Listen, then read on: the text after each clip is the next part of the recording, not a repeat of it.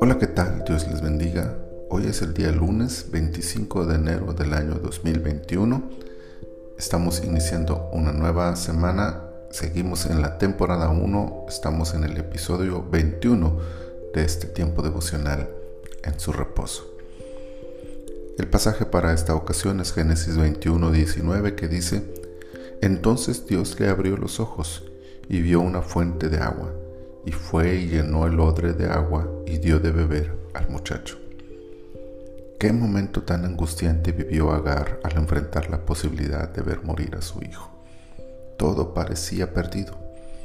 El desierto había consumido sus pocas provisiones y su mente, ya ofuscada por la zozobra, le nublaba el pensamiento, la vista, el corazón.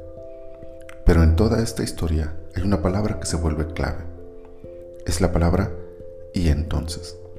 Esta palabra aparece por lo menos tres veces en la historia y dos de esas ocasiones está directamente en relación con la intervención divina. Abraham fue presionado por Sara, su mujer, y se encontró en una terrible disyuntiva. Cuando no sabía cómo solucionar esta situación, Dios intervino. Abraham tomó esta drástica decisión basado en una palabra recibida de Dios donde le promete hacer de él una gran nación. Y ahí aparece la frase, entonces Dios dijo a Abraham, cuando no sabemos qué hacer como Abraham, Dios puede hablarnos para guiarnos a las decisiones correctas. Y aunque parecía que no salían las cosas como se suponía, pues la muerte acechaba al joven hijo de Abraham, el muchacho lloró, dice la escritura. El Señor escuchó y el ángel de Jehová intervino y cumplió lo prometido a su siervo. Cuán valioso es saber que Dios siempre escucha el clamor y ve el dolor del ser humano. Él tiene un propósito y siempre está dispuesto a intervenir a favor de aquellos que claman a Él. Entonces, dice la Biblia, cuando todo parece perdido, Dios abrió los ojos de Agar, tal y como hace hasta hoy abriendo nuestros ojos para mostrar la solución que ya ha puesto frente a nosotros. Cuando no sepamos qué hacer, basta con buscar a Dios para que entonces Él nos guíe.